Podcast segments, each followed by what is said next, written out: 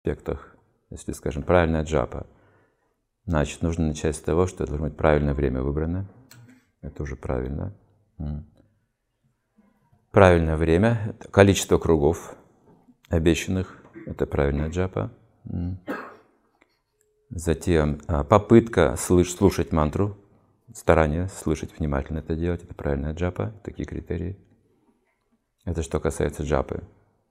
И как результат этой правильности обязательно будет некий энтузиазм в служении.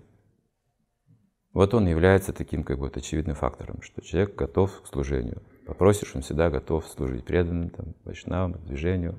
Значит, у него правильная джапа, нормальное сознание.